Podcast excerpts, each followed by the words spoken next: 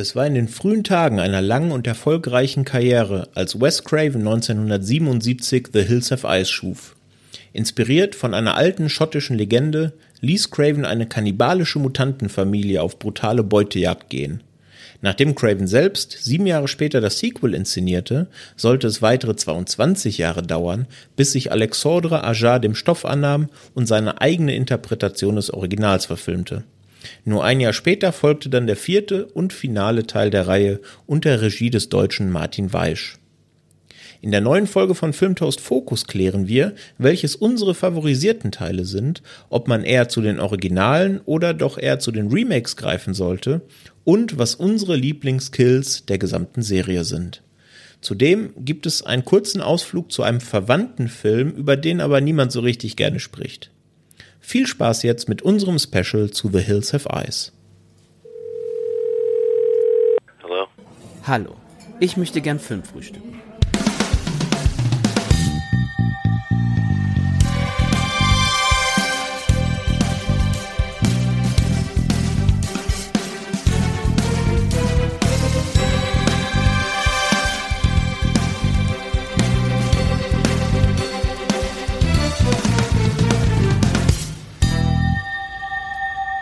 Hallo und herzlich willkommen zur siebten Folge von Filmtoast Focus.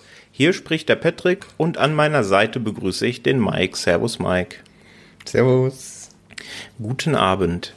Wir zwei hatten ja zuletzt im Filmfrühstück zu David Fincher das Vergnügen miteinander sprechen zu können und haben uns heute für unser zweites Date, wenn man so will, eine kleine Premiere ausgesucht, denn das erste Mal besprechen wir mehr als einen Film im Rahmen von Filmtoast Focus. Worum geht's denn heute, Mike?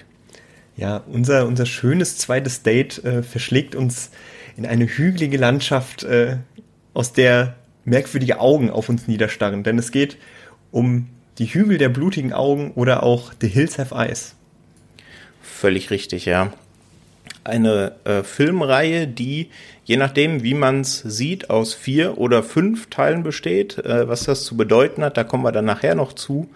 Ähm, aber beginnen möchte ich mit der Frage, was war denn dein erster Kontakt mit dieser Filmreihe? War das tatsächlich mit dem Original von Wes Craven aus 77 oder war das was ganz anderes? Und was hat dich in die Filmreihe verschlagen? Ach, Patrick, ich muss dich gleich zu Beginn sehr enttäuschen.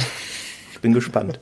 ja, ich bin ähm, damals äh, so ein kleiner Schwenk aus meinem Leben. Ähm, als Teenie habe ich äh, mit meiner damaligen Freundin äh, sehr viele Horrorfilme geguckt. Ne? Da wurde einfach alles weggeschaut, was äh, die, die Google-Toplisten so hergegeben haben. Ne? So, ja, der härteste Horrorfilm überhaupt. Ne? Also das kennt man ja. Ähm, wenn man wenn sich quasi mit seinen Freunden übermessen will, so, ah, hast du das schon gesehen, hast du das schon gesehen? Und da war natürlich auch ziemlich weit oben, möchte ich sogar sagen, äh, The Hills of Ice 2 und zwar das, ähm, das Remake von 2007 mhm. war da zu finden. Ähm, und das war sozusagen auch mein erster Berührungspunkt mit The Hills of Ice. Ich, original zu der Zeit kannte ich nicht, hat, hat mir nie was gesagt. Ähm, auch vollkommen egal, dass das der zweite Teil war. Und äh, da bin ich mit diesem höchst brutalen Stück eingestiegen. Und was war dein, äh, deine erste Reaktion auf The Hills of Ice 2? Ich sag mal so, in dem Alter, da hat man dann so schöne Alpha-Männer, ähm, die sich da die Stück für Stück auseinandergerissen werden und das auch mit einem richtigen Gewaltgrad. Also der wird ja dann ähm, zugeben einer der, der höchsten und äh, das trifft mich auch heute noch. Äh, hat mich mir das schon sehr imponiert. Mhm. Und fand ich zu dem Zeitpunkt auch geil. okay, dann äh, kommen wir ja vielleicht nachher dazu, ob du heute immer noch dieser Meinung bist oder ob sich das vielleicht ein bisschen geschiftet hat. Ähm, bei mir ist es ähnlich. Ich hatte den Erstkontakt mit der Reihe mit dem Remake vom ersten Teil von Alexandre Aja von 2006. Und zwar habe ich den damals in einem kleinen, schönen, kuscheligen Kino im wunderschönen Sauerland gesehen mit meinem besten Freund zusammen. Und außer uns war nur noch ein anderer Herr in der, in der Vorstellung. Aus unserem damaligen Blickwinkel irgend sowas Richtung Ende 40, Anfang 50. Ähm, Und das war tatsächlich der einzige andere Gast. Und bevor der Film angefangen hat, hat er sich zu uns rumgedreht und uns begrüßt und gefragt, ob wir denn wissen, auf was wir uns da einlassen. Und wir so, ja, ein Horrorfilm, wieso? Ja, er hat den am vergangenen Montag schon das erste Mal gesehen und der wäre schon sehr heftig. Also er wird äh, sich freuen, wenn wir dann nach dem Film nochmal kurz quatschen, wie wir den denn fanden. Ähm, und er geht ja nicht umsonst jetzt direkt nochmal das zweite Mal da rein. Also der hatte beim ersten Mal sichtlich Spaß und hatte beim zweiten Mal jetzt dann auch noch Spaß. Und das war so mein erster Kontakt mit der Reihe. Ah, das ist ja ein Traumerlebnis. Ja, das also. ist ganz nett. Das muss man, äh, muss man sagen. Und ja, wir kommen ja gleich zu. Ich glaube, ich habe da vielleicht auch mit dem besseren Film angefangen, aber da konnte ich, konnte ich ja selber relativ wenig dazu, genauso wie du da nicht zu konntest, dass du vielleicht mit dem potenziell schlechteren Film angefangen hast. Okay. Ähm, ja, äh, The Hills of Ice oder zu Deutsch Hügel der blutigen Augen. Der erste Film stammt aus dem Jahr 1977, ist also ja, über 40, nee, doch über 40 Jahre alt tatsächlich schon, stammt von Horrorlegende Wes Craven. Und ähm, ja, so ein bisschen aus seiner Frühphase natürlich noch, ähm, hat auf Letterboxd eine Wertung von 3,1 von 5, die IMDb ist da, ist sich relativ äh, einig mit Letterboxd, da hat er eine 6,3 von 10 und ja, ähm, Mike, du hast den dann vermutlich als zweites, drittes, viertes in der Reihe gesehen. Kannst du dich daran noch erinnern? Ist, ich habe sogar mh, hm, für die Aufnahme heute, ich meine, alle zum ersten Mal gesehen sogar. Ich mhm. bin mir nicht sicher, ob ich jetzt das äh, Remake von Alexandre Aja nochmal gesehen hatte vor ein paar Jahren, aber das ist so weit weg, da kann ich mich gar nicht mehr dran erinnern. Aber ähm, sonst Speziell diesen, das Original, habe ich jetzt zum ersten Mal gesehen. Ah, okay, verstehe. Magst du uns vielleicht einen ganz, ganz kurzen Abriss geben, worum es in dem Original von Wes Craven so grob geht? Sehr gerne, doch. Ähm, wir verfolgen eine, eine US-amerikanische Familie, Familie Carter, die mit ihrem Wohnmobil sozusagen in den Sommerurlaub unterwegs ist, auf nach Kalifornien, an die Strände zu hübschen Männern mit, äh, mit Cocktails in den Händen und äh, schönen, muskulösen Körpern. Mhm. ähm, das Problem ist, sie bleiben mitten in einer amerikanischen Wüste sozusagen stecken, treffen da auf einen äh, ja recht krummligen äh, Tankwart, der ihnen dringend davon abrät, äh, von der Straße nicht von der Straße abzukommen. Und ja, wie es eben so ist, wir kennen das alle, wie das in den, in den Slashern der damaligen Zeit eben so war, es passiert natürlich. Und so nimmt das Unheil seinen Lauf und äh, die Familienmitglieder werden Stück für Stück auseinandergenommen. Das ist definitiv so. Ähm, ja, um ihn grob ins, ins Schaffen von Wes Craven einzuordnen, ich habe es vorhin schon mal gesagt, ist einer der ersten Filme von ihm, ist tatsächlich der vierte. Ähm, also nach Last House on the Left, was ja so sein erster großer Durchbruch im Genre, wenn man so will, äh, war und noch deutlich vor Nightmare on Elm Street. Nightmare on Elm Street wird nachher noch eine kleine Rolle spielen, wenn wir uns über den zweiten Teil unterhalten.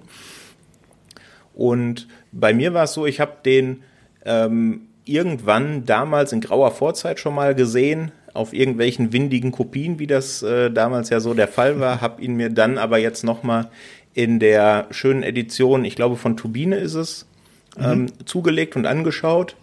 Und ich muss ehrlich gesagt sagen, dass ich leicht enttäuscht war. Ich finde, der ist nicht sonderlich gut gealtert, wenn man das so sagen möchte. Vor allem aber, weil ich eben wahnsinnig großer Fan, wie es vorhin vielleicht schon angeklungen hat und ich es nachher nochmal vertiefe, vom ersten Remake bin von Alexandre Aja. Und ja, ich, man traut es sich ja fast gar nicht zu sagen, aber ich fand den ersten Teil schon ein bisschen langweilig aus heutiger Sicht. Wie geht's dir damit?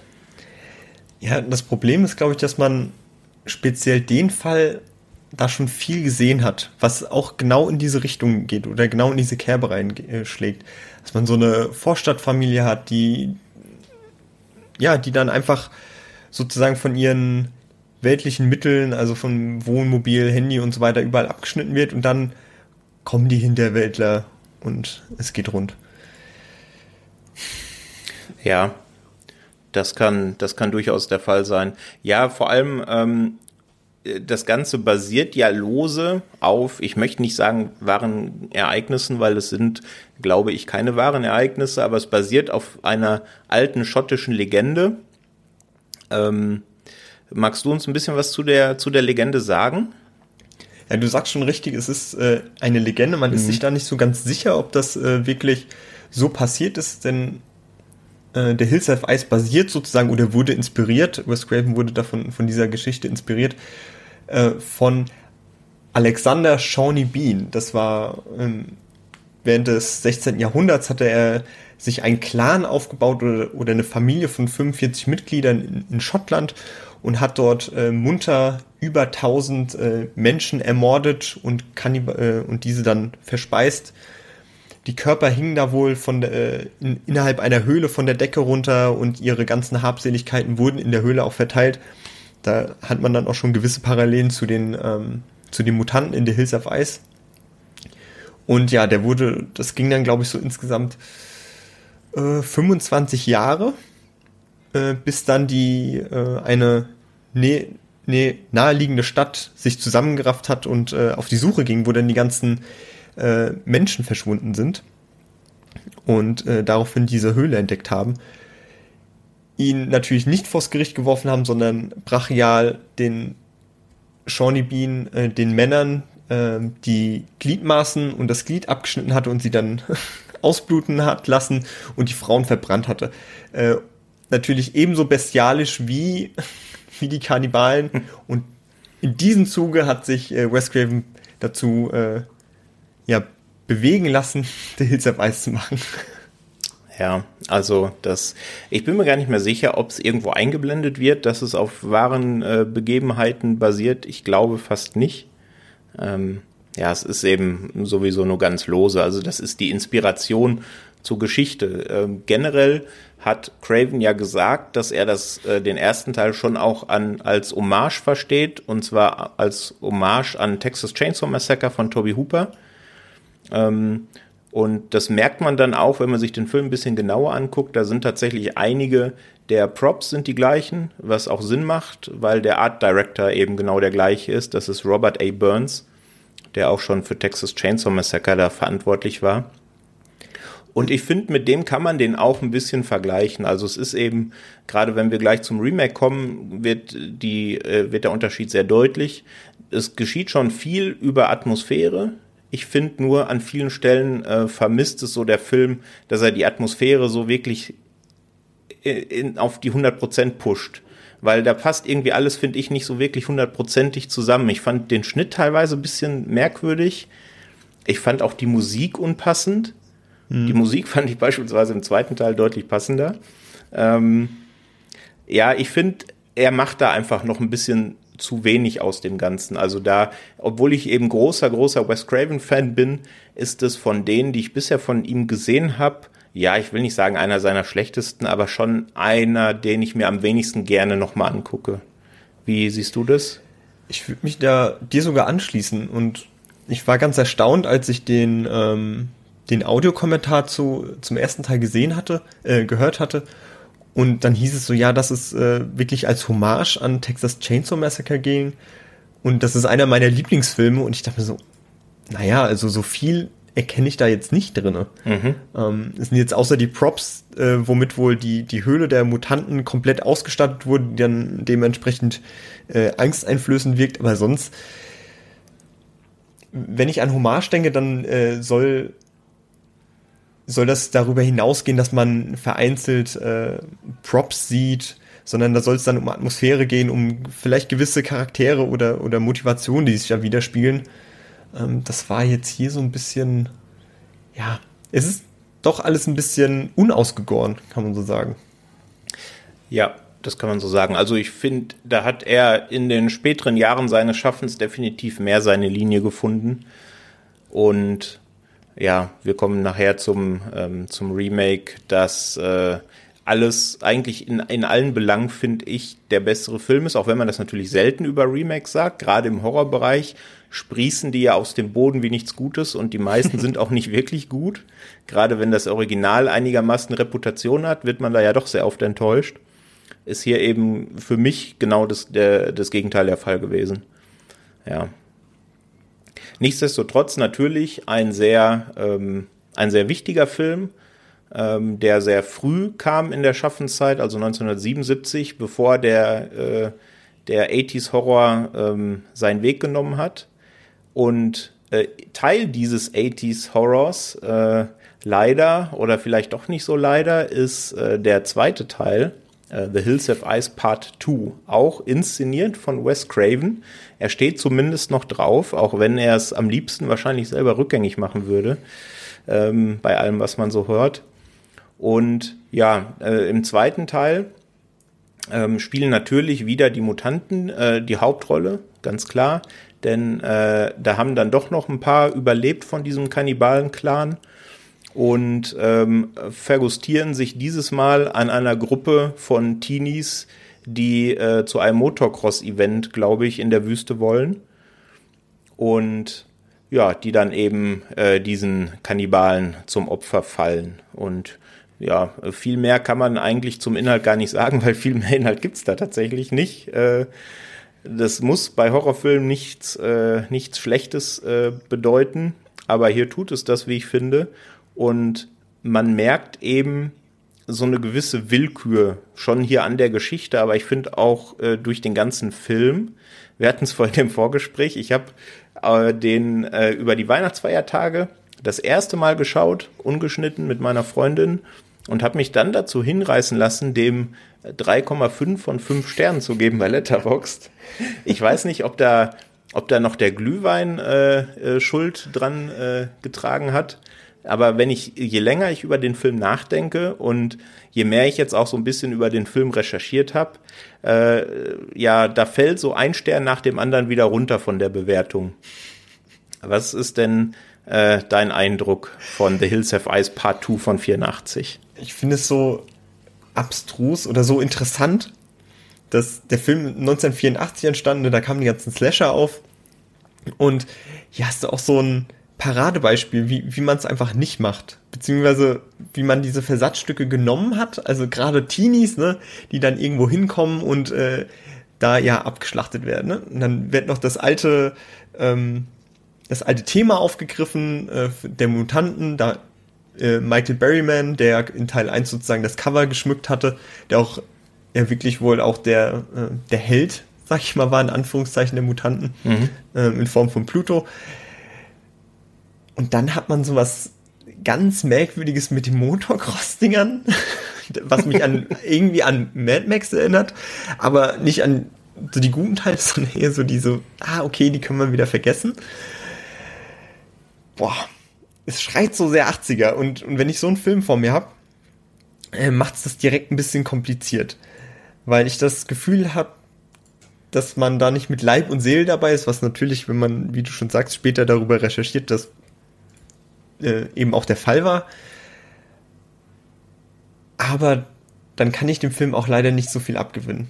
Wenn ich merke, dass die Leute nicht so unbedingt Spaß dran hatten oder es nur gemacht haben, weil, ey, it's a cash grab äh, hier richten wir Geld, dann macht mir das alles ein bisschen unsympathisch. Ja, und äh, in der Rückbetrachtung war es ja dann tatsächlich auch so. Ne? Es war äh, ein Vehikel, um ein bisschen Geld zu verdienen.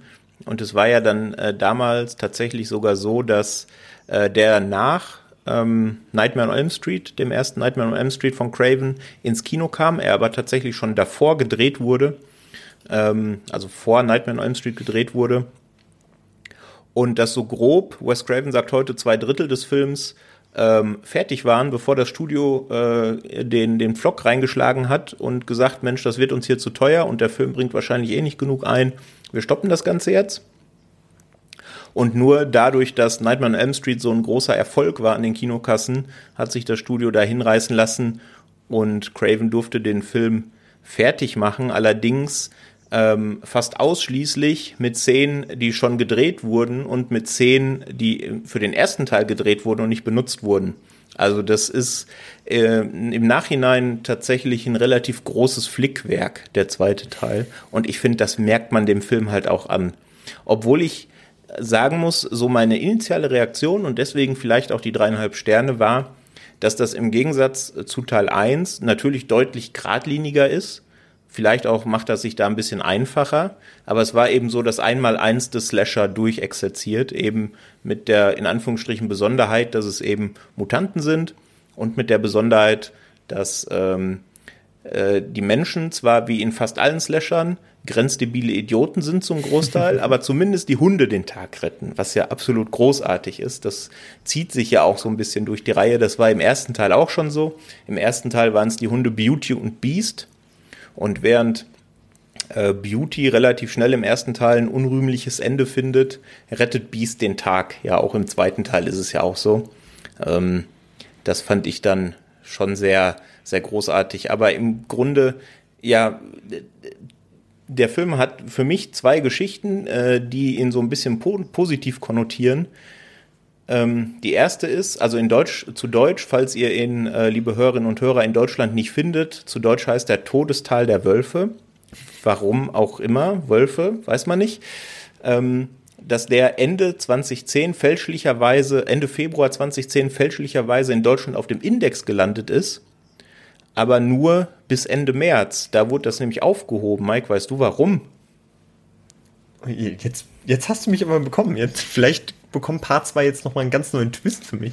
nee, ich glaube nicht. Also er stand tatsächlich groß ähm, in etwa einen Monat auf dem Index, äh, schlicht weil dann Fehler gemacht wurde, denn eigentlich sollte das Remake vom zweiten Teil indiziert werden. Das hat man dann, äh, wie man es kennt, die Mühlen malen langsam. Einen Monat hat es dann gedauert, dann war er wieder befreit. Ja, und wenn das schon die erzählenswerteste Geschichte über einen Film ist, dann ist das immer kein gutes Zeichen. Ich kann es aber nachvollziehen, denn wir beide hatten ja auch unsere Schwierigkeit, wie wir jetzt hier über die Filme sprechen. Äh, The Hills of Ice, Part 1, Part 2, Original, Remake und so weiter. Das ist alles sehr, sehr konfus. Das ist alles sehr konfus, ja. Aber, und äh, das hatte ich äh, im Vorgespräch ja schon angedeutet, ich finde, dass der zweite Teil eine der großartigsten Szenen der Horrorfilmgeschichte innehat. Äh, die habe ich jetzt schon gespoilert. Aber äh, meine Freundin und ich lagen wirklich auf dem Boden vor Lachen, denn ich habe es vorhin schon angedeutet, Beast ist äh, der Hund, der da alle rettet. Und wegen dieser Budgetprobleme ist der zweite Teil in relativ großen Stücken in Rückblenden erzählt, wo sich die Figuren einfach an den ersten Teil zurückerinnern. Ähm, wenn man es positiv konnotieren will, könnte man sagen, damit Leute den ersten Teil nicht gesehen haben, den zweiten Teil verstehen. Wenn man es realistisch sieht, ist es einfach, einfach eine Geldsache. Die konnten da nicht äh, alle Szenen drehen, die sie drehen wollten und haben dann eben das Flickwerk aus Teil 1 genommen. Und auf jeden Fall bekommt Beast, also der Hund, eine Rückblende spendiert. Das ist einfach nur großartig. Wie er, irgendwann bleibt er stehen, guckt gedankenverloren in die Ferne, dann blurrt das Bild so ein bisschen aus und man sieht dann seine Erinnerungen an Teil 1.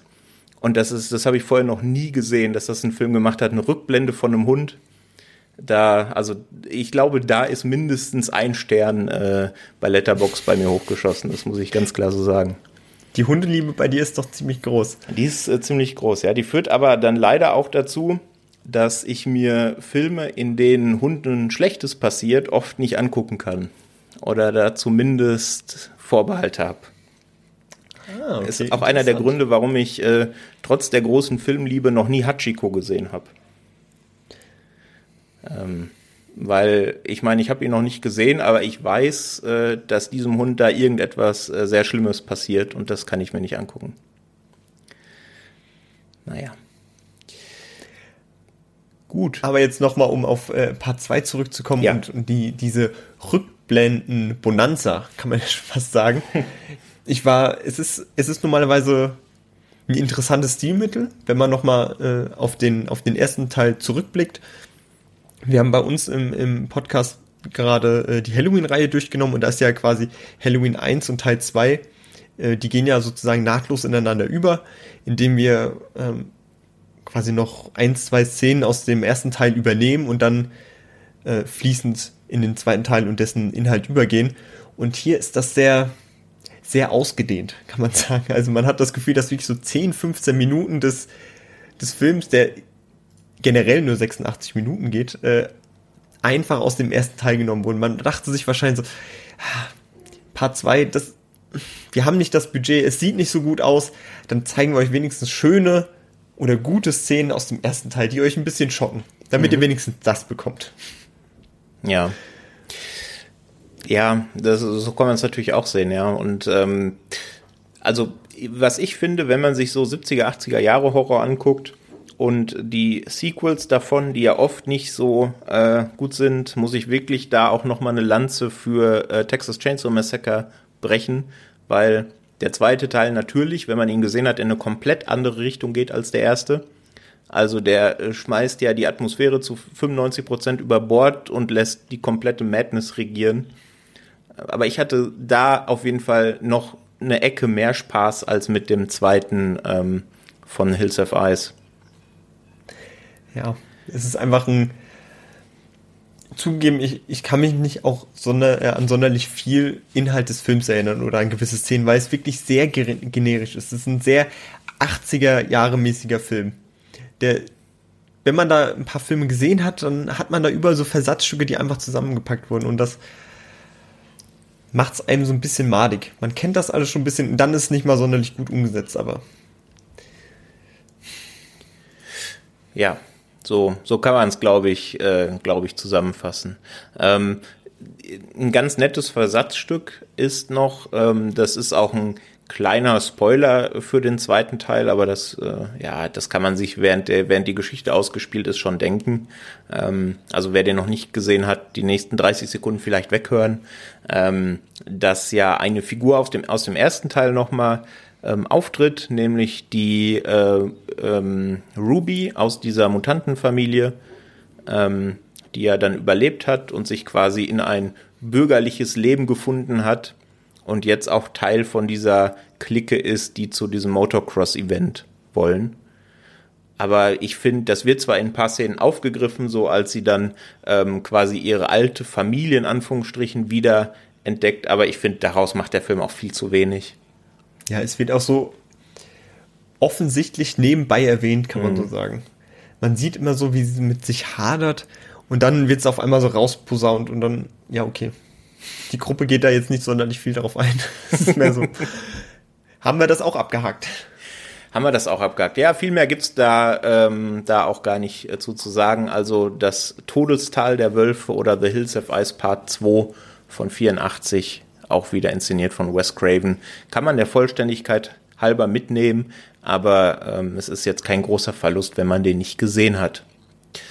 Ähm, ein viel größerer Verlust ist, wie ich zumindest finde, wenn man den äh, das Remake des ersten Teils nicht gesehen hat, von 2006 stammt das. Ich hatte es vorhin schon mal kurz in meiner Kinogeschichte angesprochen, inszeniert von Alexandre Aja, einem französischen Regisseur, der sich natürlich in Genrekreisen auch einen sehr großen Namen gemacht hat. Zuletzt im letzten Jahr den, wie ich finde, großartigen Creature Horror Crawl inszeniert aber auch sowas wie Horns oder High Tension natürlich, eines seiner ersten Werke, Mirrors mit Kiefer Sutherland. Ähm, also der hat schon ein paar, äh, ein paar Kracher, wie ich finde, ähm, inszeniert und hat mit diesem Remake eben äh, dieses Kunststück geschafft, was nicht oft passiert, dass aus ein Remake im Horrorbereich, wie ich finde, besser ist als das Original. Würdest du das auch unterschreiben oder siehst du das anders? Ja. Also von vorne bis hinten wirklich besser als das Original. Was Atmosphäre angeht vor allem. Ähm, die ist da deutlich dichter und was auch den Einstieg betrifft und ja die Stimmung, die der Film mit sich bringt, die ist nochmal wirklich drei, vier Stufen höher als die von äh, Wes Craven. Ja, absolut. Und ja, inhaltlich orientiert sich Aja in großen Teilen am Original von Craven. Im Detail gibt es ein paar Unterschiede. Ähm, es ist allein schon der Start vom Film, das hast du ja gerade schon angesprochen, Mike, der ein bisschen auch so die, äh, die Marschrichtung für den Film äh, äh, vorgibt, denn der ist schon ordentlich brutal und der Film an sich ist auch ordentlich brutal. Und zwar beginnt es damit, dass in der Einöde, also in irgendeiner Wüste wieder, ähm, äh, eine Gruppe von Forschern in irgendwelchen Schutzanzügen ähm, unterwegs sind, um offensichtlich Verstrahlung zu messen. Also da kann man sich schon denken, dass man da im gleichen Gebiet unterwegs ist. Und ja, die werden dann eben aus ihrem beschränkten Sichtfeld durch diese Schutzanzüge quasi aus dem Nichts ermordet mit Spitzhacken, sehr, sehr brutal. Und äh, dann am zu guter Schluss, als alle drei tot sind, dann ähm, wie diese Dosen, die man bei Hochzeiten hinten am Auto bimmeln lässt, äh, durch die Wüste äh, gezogen. Und das ist so der Einstieg in den Film. Und den fand ich schon mal ordentlich, ähm, weil er auch ordentlich hart ist. Und ja, einstimmt. Wunderschöner auf, Shot. Ja, auf jeden Fall wunderschöner Shot. Und ähm, hat auch diese Szene einen meiner liebsten Kills aus dem ganzen Franchise. Aber da kommen wir vielleicht am Ende nochmal zu, wenn wir uns alle Filme kurz, kurz angeschaut haben, ähm, was so unsere liebsten Kills sind. Ähm, ja, das ist so der Einstieg und dann äh, wird es tatsächlich sehr ähnlich zum Craven Original. Also es gibt da auch die Familie Carter, angeführt von Big Bob Carter, ähm, die auch wieder Urlaub machen wollen und dann auch auf einen Tankwart treffen. Und da unterscheidet sich ein bisschen vom Original, während im Original äh, der Tankwart die Familie äh, noch äh, davon abrät, ähm, die Straße zu verlassen, weil da irgendetwas lauert, ist es hier anders. Der schickt sie äh, straight ins Verderben und äh, sagt der Familie, nimmt doch da die Abkürzung, das geht viel schneller. Ja, Abkürzung und Horrorfilme, jeder weiß, was da passiert. Es geht nicht schneller. Ja, und äh, sie bleiben dann liegen. Und äh, ja, und dann äh, kommt die Mutantenfamilie, analog zum Craven-Original. Das so als kurzer, kurzer Story-Abriss. Gibt dann im Detail noch ein paar Unterschiede. Also es ist äh, hier ein Nagelband, was von den Mutanten ausgelegt wird, was den, äh, das Auto zum Stillstand bringt und es ist kein Achsbruch. Aber das ist wirklich nur, nur Details. Im ersten Teil, was ich auch sehr lustig fand, ähm, versucht äh, Papa Carter ja einem, einem Hasen auszuweichen und setzt dafür den Wohnwagen inklusive Auto gegen die Wand oder gegen einen Stein, bricht die Achse und alles und sie bleiben liegen. Es geht nichts mehr. Und ich denke mir so, deswegen der, der hartgesottene Detective, äh, ja, setzt den Wagen gegen die Wand für ein kleines Hoppläschen. Ja. Da finde ich den, den Einstieg von Aja schon ein bisschen realistischer. Ja, vielleicht, vielleicht, vielleicht ist es ein Kannibalen-Hoppläschen, was mit den anderen unter einer Decke steckt. Ja, quasi äh, wie in Ritter der Kokosnuss. Ja, genau. Das könnte ja sein. Ja, aber ich finde den Einstieg vom, vom Remake auch deutlich, auch deutlich stimmungsvoller. Also, dass das direkt mit so einem Kracher losgeht und dann die Geschichte aufgebaut wird, das gefällt mir einfach. Plus, man muss sagen, ähm, dass Orja da noch ordentlich, äh, ordentlich Gesellschaftskritik mit reinpackt in die Geschichte. Das ist im Original von Craven auch schon so. Das ist ja ein altes Atomtestgelände, also so ein bisschen die ähm, Atomwaffenkritik hat man natürlich da drin. Ich finde aber im Remake merkt man es noch deutlicher, weil ähm, das Familienoberhaupt und ja im Grunde Großteile der Familie eben auch sehr stramme Republikaner sind, die natürlich nicht ohne ihr, ihr Schießeisen das Haus verlassen dementsprechend äh, Papa Carter auch direkt äh, äh, die Pistolen griffbereit hat ähm, und sie einfach dann äh, als, als einziges Hilfsmittel wild durch die Gegend schießen. Ist generell diese, diese Gesellschaftskritik bei dir angekommen oder fandst du das zu plump? Ich finde es auch gerade äh, zu Beginn des Films, also wir haben dann sozusagen die, die Title-Sequence, ähm, werden Atombombeneinschläge oder Tests mit äh, mit wirklich realen Bildern und, und auch äh, von, von Opfern dargestellt, vornehmlich von ähm, der Vorfall oder dieses, äh, ja, die, dieser Vorfall nannte sich, ich glaube, Agent Orange, das war, äh, waren die Napalm-Anschläge in Vietnam, kann das sein? Das Bin mir jetzt nicht sicher. Mhm. Und äh, da werden dann eben Bilder von den Opfern zwischengeschnitten, auch den, äh, den ja, mutierten Köpfen und äh, den, Arm und Beinen, je nachdem. Und da kann man sich schon äh, darauf einstellen, dass das wirklich sehr. Es geht einem sehr nah, weil ich habe mich auch ständig dabei erwischt und mich gefragt, ist das jetzt wirklich, sind das echte, echte Bilder? Weil man hat das ja öfter in, in, in Horrorfilmen, dass man doch versucht, den Dreh zu finden, das äh, auf wahren Begebenheiten zu fußen. Von daher war das schon ein sehr gekonnter Move, der auch direkt die Härte demonstriert und auch äh, wieder zu diesem, ja, diese politische Konnotation hat, was mir sehr gefallen hat. Ja, da, da gehe ich mit. Ähm, Ja, und ansonsten ähm, muss man dazu sagen, dass der wirklich auch nichts für sanfte Gemüter ist. Also die Anfangssequenz ist schon ordentlich hart, aber im Verlauf der Story kommt es da schon zu einigen sehr, sehr, sehr heftigen Szenen, die nicht nur Gewalt äh, beinhalten. Also da gibt's auch im, in dem Trailer, äh, wenn die Mutanten dann später da einfallen, ähm, ja, durchaus äh, Szenen, die beim einen oder anderen doch äh, Ekel hervorrufen können. Also dem sollte man sich bewusst sein, dass das hier schon ein ganz schönes Schlachtfest ist. Und äh, da geht er auch, finde ich, schon deutlich einen anderen Weg als das Original von Craven. Und ja, aber ich finde, wenn man sich darauf einlässt, dann funktioniert der Film einfach von vorne bis hinten und man merkt, dass Aja verstanden hat, was Craven damals mit dem Film wollte und das, ich finde, einfach äh, tadellos in die Neuzeit transportiert hat, oder? Ich finde auch, ja, stimme ich dir vollkommen zu.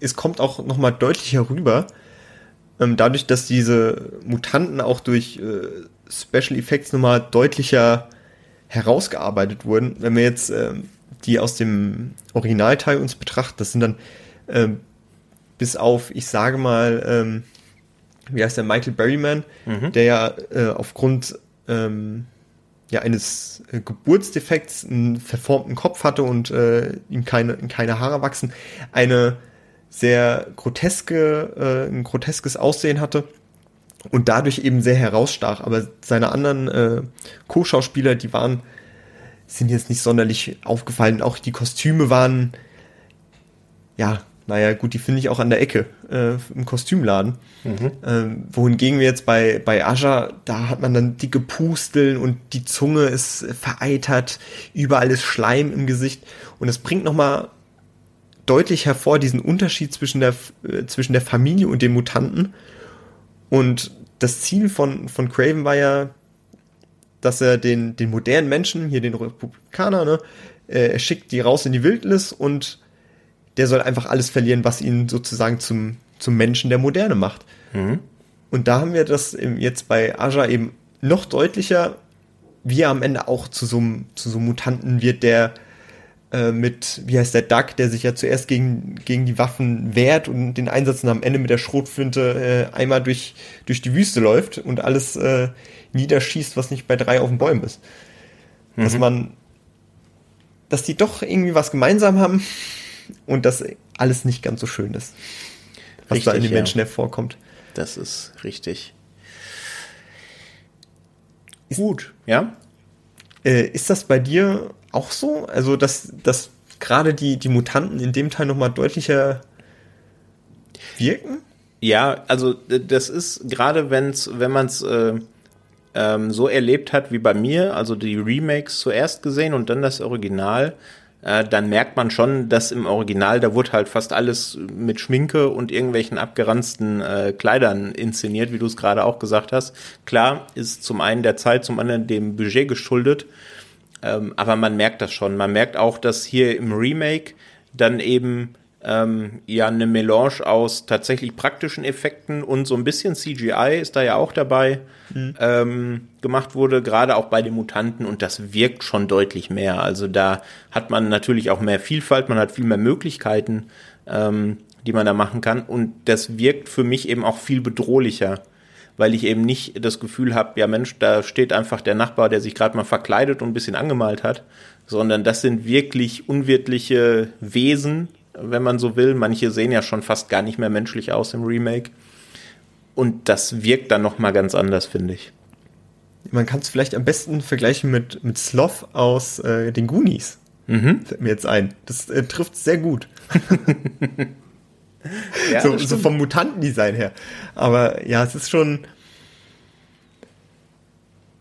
Der Ekelfaktor spielt eine ganz große Rolle. Und gerade wenn es in den Trailer reingeht, äh, wird es dann besonders schlimm, kann man auch sagen. Da gruselt es mir jetzt noch.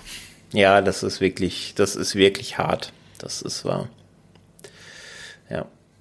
Ja, also da, ähm, um da einen Strich drunter zu machen, ich finde, das Remake ist einer der Filme, glaube ich, mit dem ich die große Liebe zum Genre damals entdeckt habe. Ich meine, als der ins Kino kam, war ich so grob um die 20. Ähm, und war mit Sicherheit einer der ersten richtig harten Horrorfilme, fast schon Splatterfilme, die ich im Kino gesehen habe. Und ich glaube, deswegen hat der auch zum Teil so einen hohen Stellenwert bei mir. Ähm, und der funktioniert heute auch noch perfekt. Also ich meine, gut, wenn man jetzt äh, äh, sich mal anschaut, wir haben ja 2021, der hat jetzt auch schon 15 Jahre auf dem Buckel und ich finde, das sieht man dem Film nicht an. Nee, definitiv nicht. Also ich finde es immer besonders wichtig, ähm, man merkt es ja auch, dass die Effekte eben äh, Standgehalt haben über die Zeit, was eben, wie du schon sagst, daran liegt, dass es zum Großteil äh, wirklich reale Effekte sind, gemischt mit so ein bisschen CGI, was dann später bei ein, zwei Charakteren ein bisschen auffällt, aber jetzt auch nicht direkt, äh, wie man das sonst aus den 2000er Filmen so kennt. Mhm. Aber nee, wirklich grandios. Ja. Aber da auch nochmal ähm, der Hinweis, dass es den Film natürlich auch in, wie das bei harten Horrorfilmen so oft der Fall ist, in unterschiedlichen Schnittfassungen gibt. Also da sollte man auf jeden Fall äh, schauen, dass man da die Unrated-Version guckt, denn da fehlt schon einiges, ähm, was da dann weggeschnitten ist. Ja, also ich denke, äh, ist es äh, rausgekommen, dass wir äh, dem ersten Remake sehr positiv gegenüberstehen. Ähm, bevor wir nachher oder bevor du nachher einen kleinen Ausflug zu einem ähm, äh, entfernten Verwandten der Reihe äh, tätigst, wollen wir aber auch noch zumindest kurz über das Remake von Teil 2 sprechen. The Hills Have Eyes 2, also nicht mehr Part 2, sondern nur 2. Die Benamsung ist sowieso reine Willkür, hat man manchmal das Gefühl. Ähm, nicht inszeniert von Alexandre Aja, sondern inszeniert von Martin Weisch, wie der, wie ich heute gelernt habe, ein deutscher Regisseur ist. Das hier war sein zweiter Film, hat sich sonst mit Musikvideos hauptsächlich beschäftigt. Und das Remake kam, wie gesagt, 2007, also nur ein Jahr nach dem Remake von Teil 1 ins Kino und weicht auch deutlich von der äh, Geschichte von Cravens Teil 2 ab. Also hier haben wir natürlich auch wieder die Mutantenfamilie, von der auch wieder äh, manche überlebt haben. Und hier ist es diesmal aber kein, keine Teenie-Gruppe, die Motocross-Fans sind, sondern hier ist es die Nationalgarde, die eben einen Trupp in die Wüste schickt, weil sie von einem, einem Außenposten, der dort beheimatet ist, schon lange nichts mehr gehört haben. Und als sie dort ankommen, sehen sie auch, dass dieser Posten menschenleer ist. Irgendetwas äh, scheint da gewütet zu haben und sie versuchen eben das Ganze aufzuklären. Und ja, man kann es sich schon denken, im Rahmen der Aufklärung werden sie natürlich gewahr, dass da auch etwas Böses lauert, dass die Hügel auch hier blutige Augen haben und werden dann auch wieder äh, wie die zehn kleinen Jägermeister abgeschlachtet nach und nach. Also hier sind Soldaten. Das ist sehr wichtig, das sollte man sich vor Augen führen, dass äh, die handelnden Personen hier keine ähm, hormongesteuerten Teenies sind, die vielleicht mal eine falsche Entscheidung treffen, äh, sondern hier sind es äh, Soldaten. Und äh, wenn man sich dann anguckt, was da teilweise in diesem Film passiert, äh, klar, bei Horrorfilmen muss man schon mal das ein oder andere Auge zudrücken, wenn es um Nachvollziehbarkeit von Handlungen geht. Aber ich finde, hier wird es deutlich zu weit getrieben, oder? Es ist man muss da, man schlägt da schon ein ums andere Mal die, die Hände über dem Kopf zusammen. also, gerade wir lernen die, ähm, die Truppe ja in, in einem Trainingscamp kennen. Und das ist auch schon so absurd, wie sie ja wirklich eine, einen Einsatz sozusagen durchspielen und es soll äh, eine Tür gestürmt werden und, und einer der, der glorreichen Ideen eines Soldaten ist es, er rennt auf die Tür zu und denkt sich so, ich habe die Idee und zieht zwei Handgranaten aus der Handtasche. äh, zieht, also jetzt wird mir schon übel, wenn ich daran denke. Zieht, die, zieht jeweils die Stifte raus und wartet darauf, dass einer seiner Kollegen die Tür aufmacht. Und es soll so ein bisschen Spannung entstehen, dadurch, dass niemand dahin geht und er so kurz davor steht, sich selbst in die Luft zu jagen.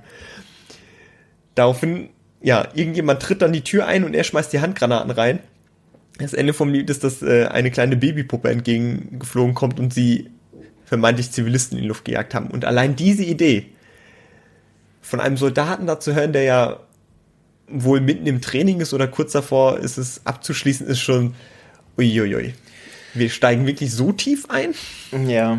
Ja, vor dem, äh, vor dem Hintergrund ist das dann, was im weiteren Verlauf passiert, natürlich auch nur folgerichtig. Ne? Also wenn das die Intention ähm, der Einstiegssequenz ist, dass die äh, Soldaten komplett hirnlos sind, dann haben sie es natürlich richtig gemacht.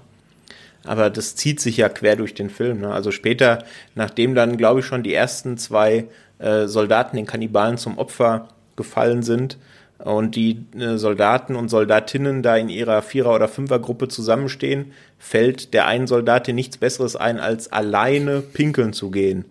Alleine. Während da mordende Kannibalen ihr Unwesen treiben. Und also das sind dann so Momente, da komme, da kann ich dann auch kein blutiges Auge zudrücken. Das fällt mir da, ist mir da ein bisschen schwer gefallen. Zumal ich da den Payoff, also wenn's, gut, äh, wenn das Meucheln dann wenigstens sehr ansehnlich mit sehr schönen, saftigen Effekten ähm, funktionieren würde, dann könnte ich da vielleicht drüber hinwegsehen, aber ähm, das tut diese, das ist hier ja gerade im Vergleich äh, zum ersten Remake auch nicht mehr der Fall, oder? Jetzt hast du mich aber auf dem falschen Fuß erwischt, Patrick. Siehst du das also anders? Ich, ich, ich, mochte die, ja, vielleicht die Effekte jetzt nicht sonderlich, aber die, der geht mit einer richtigen Härte ran. Mhm. Also alles, was da, was da rum passiert, Charaktere, die Story und so weiter, das kann man alles auf den Pizza werfen. Aber die ein, zwei Kills sind doch schon recht saftig, kann man sagen. Und da ist auch sogar einer meiner Lieblingskills dabei. Ja, ich, da ist auch einer meiner Lieblingskills dabei, aber ich finde, dass gerade in den Splatter-Szenen sieht mir das schon zu sehr nach CGI aus, muss ich gestehen. Okay, da muss ich dir beipflichten. Ja. Das stimmt äh, teilweise, ja. Und da bin ich dann, also gut, das werden andere äh, sicherlich anders sehen. Und äh, wer daran Spaß hat, der soll natürlich auch damit seinen Spaß haben. Ich bin da aber eher bei, auch wenn sie manchmal ein bisschen äh, mehr sleazy aussehen bei praktischen Effekten. Ähm, da bin ich doch, doch ein bisschen besser aufgehoben. Äh, ja, deswegen konnte ich da jetzt dem nicht so viel abgewinnen. Und ja, ich meine, ich weiß nicht, was soll man noch zum zweiten Teil sagen? du, du haderst so. Ich habe schon direkt beim Einleitungssatz so ein bisschen so einen hassenden Unterton rausgehört.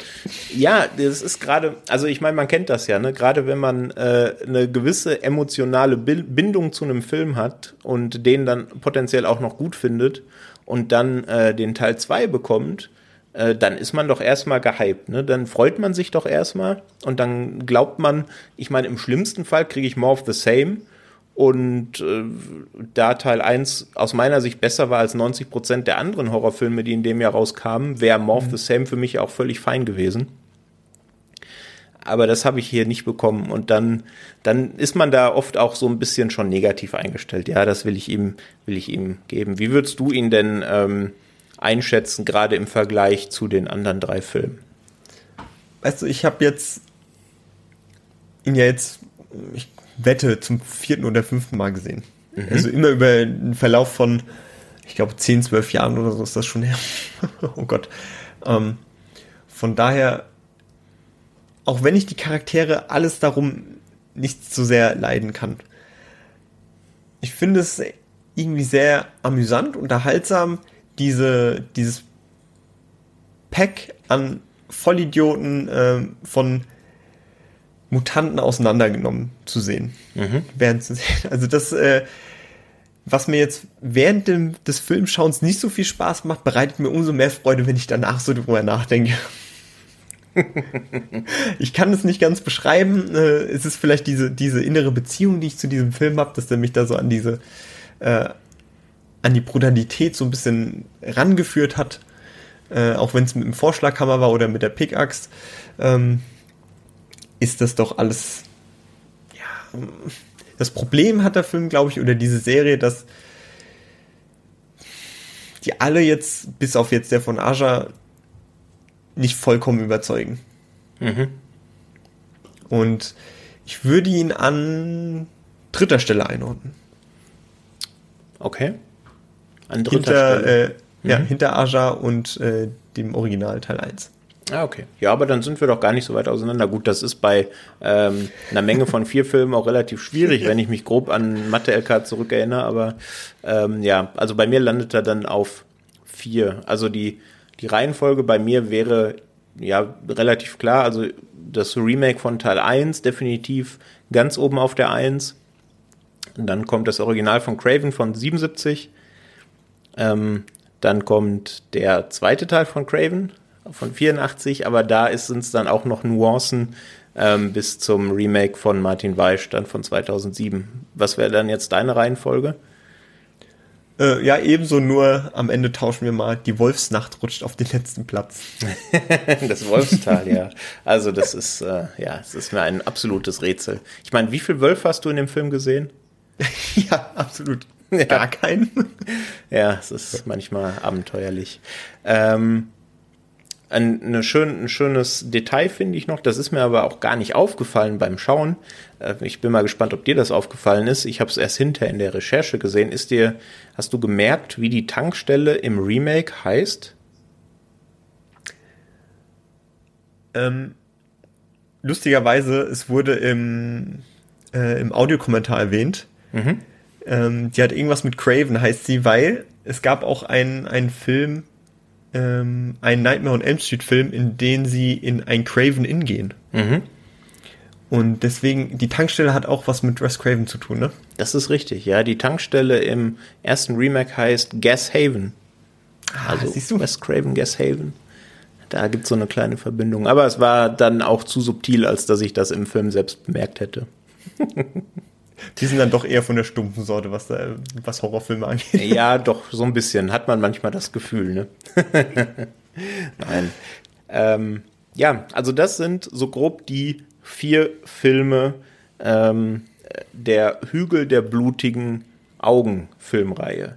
Nicht ganz, denn es gibt da noch was anderes. Es gibt noch einen Film, der zumindest in Deutschland unter dem Namen ähm, Hills Have Eyes 3 firmiert aus dem Jahre 1995. Ähm, darüber magst du uns vielleicht ein, zwei Worte erzählen, oder Mike? Ja, denn ich habe mir meine, ja, mich ins Feuer geworfen, todesmutig wie ich bin und mir Wes Cravens, das ist eben auch schon ein Trugschluss, ist Wes Craven Presents Mind Ripper oder wie er, wie er auch hieß, die Outpost oder The Hills of Ice 3. Ja, immer ein gutes Zeichen, wenn äh, Horrorfilme möglichst viele Titel haben. Ja, damit man möglichst äh, leicht äh, oder den möglichst an vielen Orten vertreiben kann. Ich bin dir aber sehr dankbar, dass du dich äh, daran gewagt hast, denn ich habe den Trailer gesehen und habe kurz reflektiert und gedacht, Moment, was hat das jetzt genau mit Hills of Ice zu tun? Und dann habe ich mich ein bisschen über den Film informiert und dann habe ich gedacht, ja, ich weiß nicht, wie viel Credit wir dem Film in, in einer Podcast-Folge geben sollen, wo wir über The Hills of Ice reden, aber der Vollständigkeit halber äh, äh, dachten wir, den sprechen wir kurz an. Und da du ihn gesehen hast, möchtest du uns sicher äh, brennend heiß erzählen, worum es geht, oder? ja, und zwar, wir beginnen äh, auch mal wieder in einer Wüstenlandschaft, denn eine Gruppe von Wissenschaftlern findet dort ein schwer verletzten jungen Mann. Der vermeintliche Mindtripper, den man auch aus äh, Teil 2 kennt, aus Part 2 des Originals. Mhm. Und äh, der wird von, ja, der wird in ein unterirdisches Genlabor gebracht, in dem die Wissenschaftler versuchen, äh, diesen jungen Mann wiederzubeleben. Äh, nach ewigem Hin und Her scheitert das ein bisschen und ähm, es kommt zu einem Stromausfall und auf irgendeine merkwürdige Art und Weise wird äh, ja der Mindtrooper zum Leben erweckt und beginnt äh, in dieser in diesem Gentech-Labor sein Unwesen zu treiben. Und zwar auf eine sehr abstruse Art und Weise. Man hat ihn vielleicht noch aus Teil 2 so im Kopf, der Mindtrooper, ähm, dass er jetzt nicht der Schönling war und auch nicht muskelbepackt, so wie das jetzt in dem Teil der Fall ist, was schon sehr merkwürdig ist. Es, es spricht aber dafür, dass der Film so in den Mitte der 90er entstanden ist. Da hast du natürlich so ein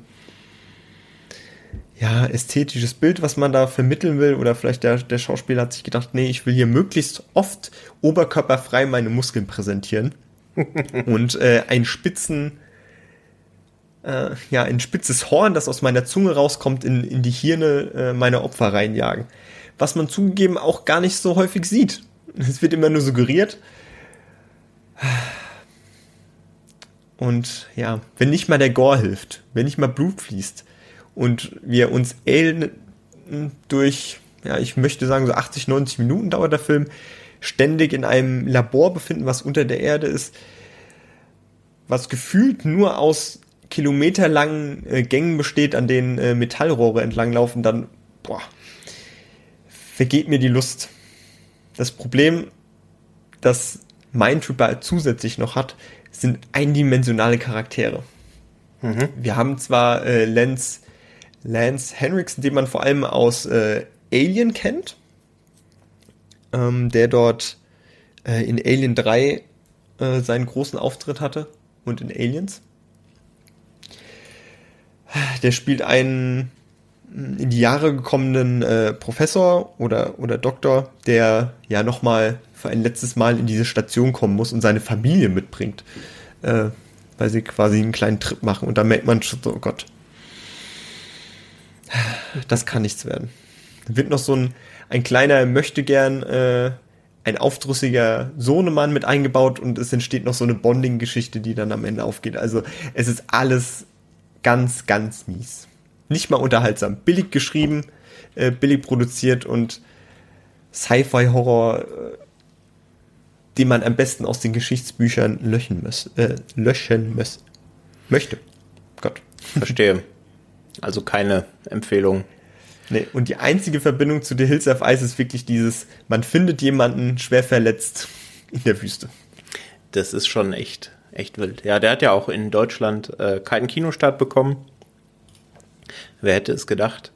Ähm, sondern ist direkt auf Premiere gestartet. Die Älteren unter uns werden sich erinnern, oh das Gott. war damals mal Sky, als PayTV noch ohne Werbung lief, in den alten Tagen. Ja, und wurde dann äh, geschnitten auf RTL 2 versendet. Also, ja, nichts, was man sehen müsste. Allerdings auf der Besetzungsliste ist mir was aufgefallen. Und zwar spielt da Giovanni Ripsi mit. Äh, Ribisi, Entschuldigung. Und das Gesicht kam mir doch sofort bekannt vor. Äh, denn das ist, wie ich jetzt gesehen habe, seine erste Rolle. Und später hat er in Sneaky Pete mitgespielt, in dieser Serie, ähm, die mittlerweile in die dritte Staffel gegangen ist. Rund um einen Betrüger, ähm, der aus der Haft entlassen wird und äh, dann so sein Leben bestreitet. Eine sehr schöne Serie, wie ich finde. Die kann man, glaube ich, wenn ich es richtig im Kopf habe, auf Prime auch noch anschauen. Und da spielt er die Hauptrolle des Sneaky Pete. Exakt, er ist sozusagen der, der Sohnemann, der sich da so versucht, an seinem Vater zu orientieren und ihm endlich Genüge zu tun. Ah, das, ist, das hat man auch vorher nie gesehen. Das ist, äh, war selbst 1995, äh, glaube ich, schon ein alter Schuh. Aber gut. Was will man machen? Ja, deswegen, also in, ähm, in Deutschland und ich glaube in den USA wurde er tatsächlich damals als dritter Teil vertrieben. Im Rest der Welt ähm, grassiert er dann unter Mindripper oder auch mal unter The Outpost. Falls ihr dann jetzt doch wieder erwarten Lust auf den Film bekommen habt, könnt ihr euch da mal umschauen. Ja, was haben wir noch auf dem Zettel? Ich meine, ein großer Aspekt von Horrorfilmen sind natürlich immer die Kills. Gerade in Slashern ähm, ist das natürlich äh, Brot und Butter, wie man so schön sagt. Jetzt ist mir so aufgefallen, als ich mal grob im Kopf mitgezählt habe, wie viele Leute in den Teilen über den Jordan gehen, dass natürlich die Remakes deutlich brutaler sind. Also da sterben ein bisschen mehr als äh, die doppelte Anzahl von äh, äh, Menschen oder auch Tieren. Ne? Äh, kommt ja auch das ein oder andere Tierchen zu Schaden im Laufe der Reihe. Also in den Originalen sind es, glaube ich, so um die sieben oder acht, je nachdem, ob man Offscreen-Tode mitzählt.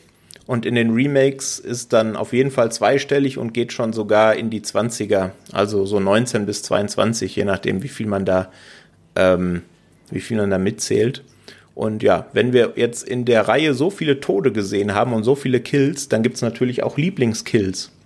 Und die wollten wir uns mal kurz ähm, kurz austauschen, was denn so die Lieblingskills sind. Mike, magst du mal mit einem anfangen? Ich weiß nicht, hast du die äh, von 1 bis 3 sortiert oder hast du die einfach ähm, lose zusammengefasst?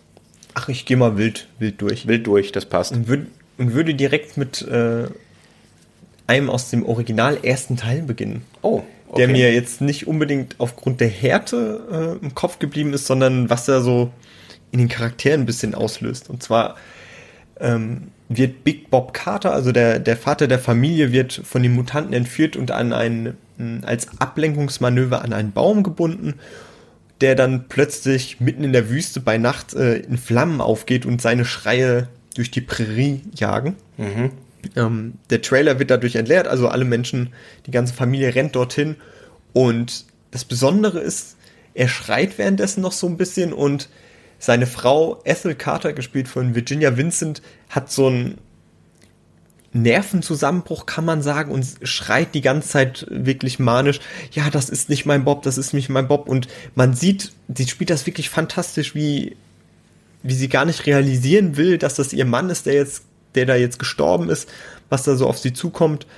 Und das ist wirklich ein ganz großer Moment. Der Kill jetzt nicht so unbedingt, aber wie sie das rüberbringt. Das ist äh, mir wirklich im Kopf geblieben und auch eine ganz große Szene. Ja. Super. Ist natürlich auch eine der ikonischen Szenen der ganzen Reihe. Ähm, ich finde die im Remake gibt es die Szene fast eins zu eins genauso. Da finde ich sie vom, vom Härtegrad noch ein bisschen, ein bisschen kräftiger. Aber das Spiel von ihr finde ich auch im ersten Teil, also im Wes Craven Original, stärker, ja. Ich finde auch kommt, äh, ihr Charakter wird auch ein bisschen mehr ausgebaut. Sie, sie ist da ja sehr, sehr gläubig, kann man sagen, und auch noch eher unter dem Pantoffel von, von, von ihrem Ehemann, was jetzt im Remake nicht so deutlich hervorkommt, aber das sind nur so, ja, Nuancen. Ja, ja, das merkt man richtig. Ne? Sie akzeptiert es schlicht nicht, dass ihr Mann jetzt nicht mehr da sein soll. Ja, ja hat mir auch. Wie steht's bei dir? Ja. Ähm, äh, dann fange ich doch mal an mit dem Film, den ich am schlechtesten bewertet habe, nämlich mit dem zweiten Remake, der hat, äh, finde ich, äh, zumindest einen der ekligsten Kills ah. äh, der ganzen Reihe. Ist nämlich direkt der erste, ähm, den man onscreen sieht. Ähm, wobei man sich jetzt drüber streiten kann, ist es ein Kill, ist es auf jeden Fall ein Tod. Und zwar ähm, in dieser Station, in diesem Außenposten, äh, wo die äh, Nationalgarde-Truppe da aufschlägt, ähm, ist auch eine Art ja, Plumpsklo, wenn man so will.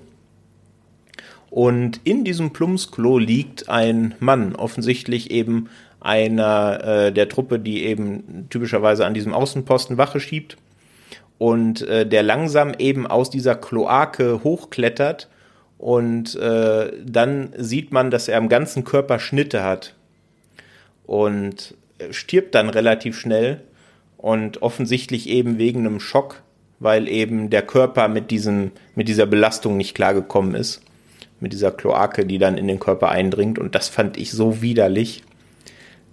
Das hat mir wirklich die Schuhe ausgezogen.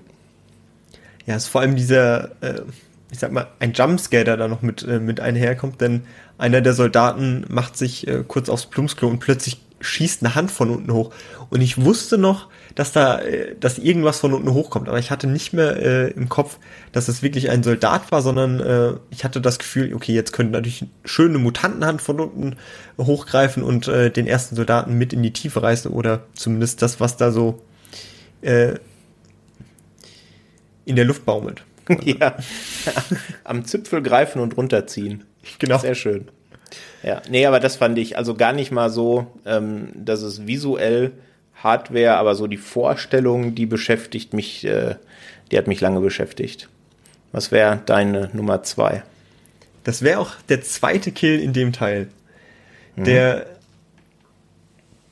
Ich habe mir den gestern nochmal angesehen und oh, da wurde mir schon ein bisschen mulmig, kann man sagen, denn diese Mutanten leben in, im Remake von Teil 2 in, in Schächten im, im ganzen Berg und können sich da wunderbar bewegen und überall durch kleine Löcher die, die Soldaten so ein bisschen auseinandernehmen. Ähm, nachdem die Soldaten so erfahren haben, was da eigentlich los ist und äh, ja, sich so ein bisschen positionieren, wird einer teilweise in ein Loch reingezogen, beziehungsweise wird sein, wird sein Schuh gepackt und er wird in ein etwa ja, 20 mal 30 Zentimeter großes Loch reingezogen.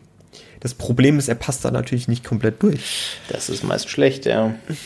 Dummerweise versucht er natürlich mit dem anderen Bein sich so ein bisschen rauszudrücken. Äh, seine Soldatenkameraden äh, eilen zur Hilfe, aber es kommt, wie es kommen musste. Die Kniescheibe springt und das Bein streckt sich äh, gen Kopf und er wird da schön durch die kleine Öffnung gepresst. Und diese Geräuschkulisse, das Soundmixing dahinter, das ist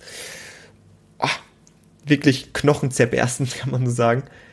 Und das ist ein sehr heftiger Kill, der jetzt nicht, ja, doch, der durch seine Brutalität so ein bisschen hervorsticht. Ähm, ja. Weil die Idee dahinter finde ich sehr interessant auch. Ja, das ja. stimmt. Das ist auch so ein, eine von meinen Sweet Spots. Also ich gucke ja sehr viele Horrorfilme, in denen auch ordentlich rumgekröst wird, aber so diese, diese Verformungen des Körpers ist neben, neben Pulsadern und Augen, das, das bringt selbst mich manchmal zum Weggucken, muss ich gestehen. Ja. Das ist wahrscheinlich Bone, Bone Tomahawk auch dein ja. Peak. Bone Tomahawk ist mein Peak, der, die eine Szene in Drive ist mein Peak. Ich liebe den Film über alles, aber bei dieser einen Pulsader-Szene muss ich jedes Mal weggucken. Ich kann das nicht. Naja, so hat jeder sein, äh, seinen Schwachpunkt. ähm, ja, also wir haben jetzt äh, von unseren sechs Picks sind schon zwei in dem Teil, den ich als schlechtestes bewertet habe. Also vielleicht muss ich dem Film doch noch mal eine Chance geben. Naja, machen wir erstmal weiter. Ähm, einer meiner Favoriten ist noch im ersten Remake von Alexandre Aja und zwar auch einer der ersten Kills, als diese, ähm, diese Wissenschaftler ähm, in ihren Schutzanzügen ähm, von den Kannibalen äh, mit der Spitzhacke auseinandergenommen werden. Und zwar den einen, den trifft die Spitzhacke erst im Körper und dann schleudert der Kannibale ihn an seiner Spitzhacke über seinen Kopf und lässt dann den Kopf von dem Wissenschaftler mit einer wahnsinnigen Wucht gegen einen Felsen krachen und da ist auch viel, wie du es gerade gesagt hast, auch das Sounddesign natürlich, weil das halt so ein richtig knarzender, wuchtiger Ton ist. Man weiß direkt, wie da das Visier und der Kopf zerspringt. Und eben auch, weil der Kill, auf, wie ich es vorhin schon gesagt habe, die Gangart des ganzen Films schon definiert und man ab dem Zeitpunkt weiß, die nächsten zwei Stunden könnten relativ heftig werden. Also das ist auch mal einer meiner Favoriten. Was hättest du an Platz 3? Ich will jetzt nicht schon wieder einen aus, aus Teil 2 nehmen. Ach, warum? Äh, weil, die, weil, die, weil die wirklich so. Ja, okay, er, er, spricht auch so ein bisschen für den Film. Oder, oder was der Film so ein bisschen ausdrücken will. Und zwar sitzen diese Soldaten auch auf, auf dem Berg fest, denn sie kommen nicht äh, direkt wieder runter. Sie sind äh, nämlich als, als Gruppe sozusagen hochgeklettert äh, an, der, an der Seilschaft. Und wie das eben so ist, einer der Soldaten dreht durch und will dann begibt sich auf eigene Faust wieder nach unten. Mhm. Das Problem ist, wir wissen ja, unsere kleinen Mutantenfreunde leben in den Bergen, leben in den Hügeln und können sich da frei bewegen. Äh, Soldat Nummer 1 klettert also nach unten und äh, kommt an einem Loch vorbei, schreit dummerweise natürlich auch rein nach seinen, nach seinen Kollegen, bekommt keine Antwort, klettert einen Meter tiefer. In diesem Moment kommt äh, ein Mutantengeneral, er versucht sich zu schützen und bekommt im Zuge dessen den kompletten Unterarm abgeschnitten, aus dem wunderschönes CGI-Blut raussprießt und er kann sich natürlich nicht mehr halten und fällt in die Tiefe, äh, während er sich oder nachdem er sich äh, dann noch den, den Kopf aufschlägt unten. Und der eine Moment, der diesen Kill besonders macht, ist, dass der General ihm kurz so mit seinem abgetrennten Arm entgegenwinkt und sagt ja, tschüss. Und diese Einstellung ist leider nur so, so kurz zu sehen. Das ist vielleicht eine Sekunde oder so. Aber da denke ich jetzt, ach, ja, komm, schön. das ist wirklich eine schöne Idee, ja. Das stimmt. Das gefällt mir. So, jetzt dein, dein Top 3 Kill oder dein, äh, dein letzter. Ja, ich hatte auf der erweiterten Liste natürlich auch die Szene mit, äh, mit dem Vater. Allerdings bei mir, also als er verbrannt wird, bei mir wäre es eher die aus dem Remake gewesen, weil ich habe es ja vorhin gesagt, wenn irgendwas mit Augen passiert, bin ich immer ein bisschen zärter beseitet. Und dieser eine Moment, als er da verbrennt und als von jetzt auf gleich seine Augen blass werden, mhm. das, ah, nee, das löst auch irgendwas in mir aus, was ich nicht haben will. Aber gut, äh, sei es drum, den hast du schon genommen. Dann nehme ich den, äh, wie ich finde, äh, Maniac Gedächtniskill und zwar als der Tankstellenbesitzer ähm, sieht, was er da äh, verbrochen hat und sich dann auf dem Klo den Kopf wegschießt. Habe ich ganz vergessen. Ah, der ist schön. Der hat mich, wie gesagt, sehr an Maniac erinnert. Äh, dieser legendäre Headshot äh, von Tom Savini damals. Äh, wunderschön äh, ausgeführt. Und äh, ja, das fand ich einfach, einfach nett. War auch ein riesiges Problem, was die MPAA, also die US-amerikanische Ratingagentur angeht, äh, ähm, FSK angeht, dieser Shot, weil der ist, der stellt schon wirklich ein großes äh, Problem da, kann man in Anführungszeichen sagen, was die, was die Härte anbelangt. Weil man kann da, es wird schon lange draufgehalten auf den äh, Stumpf, der übrig bleibt. Natürlich, ja. Weil der, der es äh, der es äh, äh, gemacht hat, natürlich auch stolz auf die Szene ist und da braucht er natürlich auch ein bisschen Screentime. Aber ja, das ist so, also das zieht sich auch so ein bisschen durch die Reihe, also gerade in Amerika ähm, gab es da schon deutliche Schnitte, bei, ich glaube, so gut wie allen Teilen, weil man da eben auf das äh, ja, berüchtigte X-Rating verzichten wollte und da doch irgendwie mit einem R-Rating äh, durchkommen wollte, sodass im Kino dann doch ein paar Leute sich den Film angucken können. Ähm, in Deutschland im Kino hat man dann, ähm, zumindest beim ersten Teil war es so, ähm, die Unrated-Fassung direkt im Kino gesehen. Also da konnte man dann direkt im Gekröse baden, was den Amerikanern dann verwehrt blieb. Ja. Aber das kann ich schon verstehen. Das ist auf jeden Fall eine der grafischsten äh, Kills in der ganzen Serie. Gut. So viel zu unseren Top 3 Kills. Ähm, wenn vielleicht äh, unser, unsere Rezension der einzelnen Filme, unsere Kurzrezensionen nicht Lust auf äh, den Film gemacht haben, dann vielleicht jetzt die Kills, weil man kennt ja uns Horrorfans, ne? Also der Film kann ja noch so schlecht sein, wenn ein, zwei ähm, gute Gewaltspitzen drin sind, dann gibt man sich den dann doch mal. Viel Spaß bei Teil 2. Äh, viel Spaß bei Teil 2, ja. Korrekt.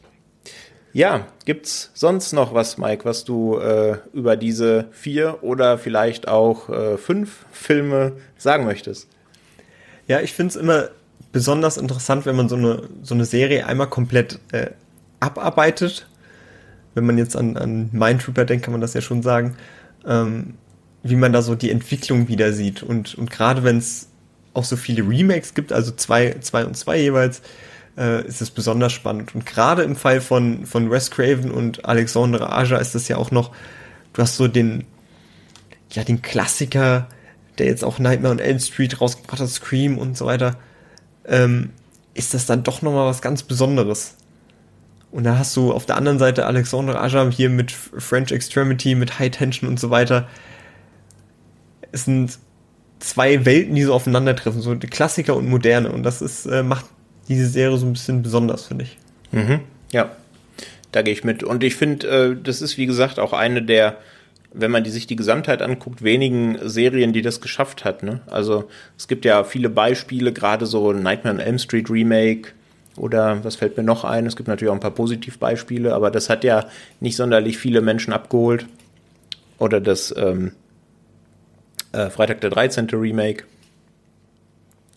Ähm, und ich finde, hier ist eben der Sprung in die Moderne geglückt. Das kann man so unterschreiben, ähm, auch wenn die zweiten Teile jeweils zumindest die schwächeren waren, ähm, hat man da doch, also ich hatte durchaus Spaß, auch mit der ganzen Reihe. Ich weiß nicht, ob ich das äh, noch so sagen würde, wenn ich mir auch Mindripper gegeben hätte. Aber der Vollständigkeit halber muss ich den ja fast mal nachholen, oder? Definitiv. Dann willst du doch die 100% haben. Die 100%? Äh, ich weiß gar nicht, ob zählt der bei Letterboxd äh, zur The Hills of Ice Reihe? Ich hoffe doch, sonst hat sich das ja alles nicht gelohnt. ich schaue das nachher mal nach. Ich, weiß, ich, bin mir, ich bin mir da nicht sicher. Ja, jedenfalls, ähm, du hast es gerade schon gesagt, äh, das wirft auch ein Bild auf Wes Craven, weil es eben einer seiner ersten Filme ist. Das schon mal so grob als Ausblick. Irgendwann innerhalb der nächsten Monate wird es da auch ein Filmfrühstück zu geben, weil wir eben finden, dass Wes Craven einer der Regisseure ist, der das Genre geprägt hat, maßgeblich geprägt hat und er auch das Kunststück geschafft hat, dass er das eben in seinen frühen Tagen, eben gerade mit Last House on the Left und mit Nightmare on Elm Street geschafft hat, aber auch in seinen späten Tagen eben mit der Scream-Reihe nochmal perfektioniert hat. Ähm, was uns äh, zu der Überzeugung gebracht hat, dass es da mal sinnvoll ist, dass wir dem Övre von Wes Craven eben mal eine Folge widmen, die dann wahrscheinlich auch ein bisschen länger wird. Ja, definitiv. So viel schon mal als kleiner Spoiler. Okay. Ich würde sagen, da machen wir einen Strich drunter, oder? Ja, war sehr schön, Patrick. Hat mich sehr gefreut mal wieder. Hat großen Spaß gemacht. Ja, ich hoffe, ihr, liebe Hörerinnen und Hörer, hattet ebenso viel Spaß und habt zumindest so die, den ein oder anderen Tipp mitgenommen.